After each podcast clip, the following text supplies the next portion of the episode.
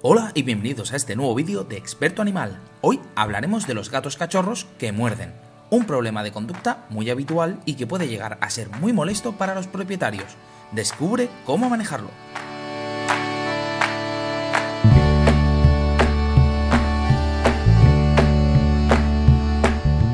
¿Sabes por qué ocurre?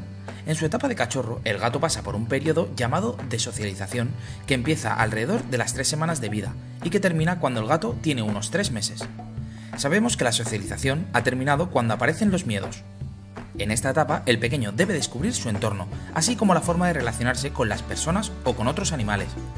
La progenitora le enseña a orinar en el arenero, a alimentarse y a conocer y expresar el lenguaje felino.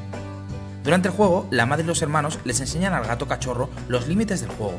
Por tanto, en su ausencia, muchos gatos no aprenden a controlar correctamente los arañazos o los mordiscos. También pueden morder y arañar por otros motivos, por ejemplo si ha vivido una experiencia traumática o bien si ha aprendido que morder es algo positivo. Entonces muerden para jugar, pedir atención o mostrar su afecto. ¿Cómo debemos actuar? Vamos a empezar este proceso utilizando el refuerzo positivo y el castigo negativo.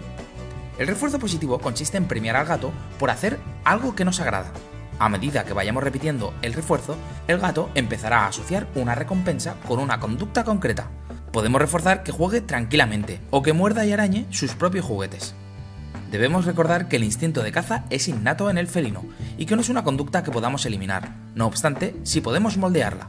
Por otro lado, emplearemos el castigo negativo. Consiste en retirar algo agradable para el felino cuando lleva a cabo una conducta indeseada. Por ejemplo, si estamos jugando con el pequeño y nos muerde, lo mejor será hacer notar nuestro dolor con un pequeño grito de molestia, apartar la mano y terminar el juego.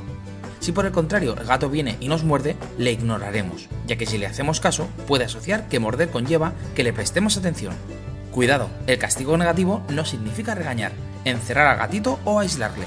Simplemente se deben ignorar las conductas que nos desagraden para que poco a poco empiece a asociar que cuando muerde se termina el juego. De esta forma habrá más posibilidades de que deje de morder.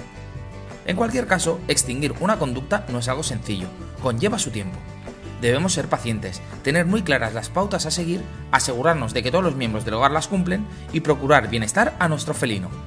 Asimismo, antes de empezar a trabajar, deberás asegurarte que el gatito se encuentra completamente sano, ya que nunca se debe trabajar con un animal enfermo.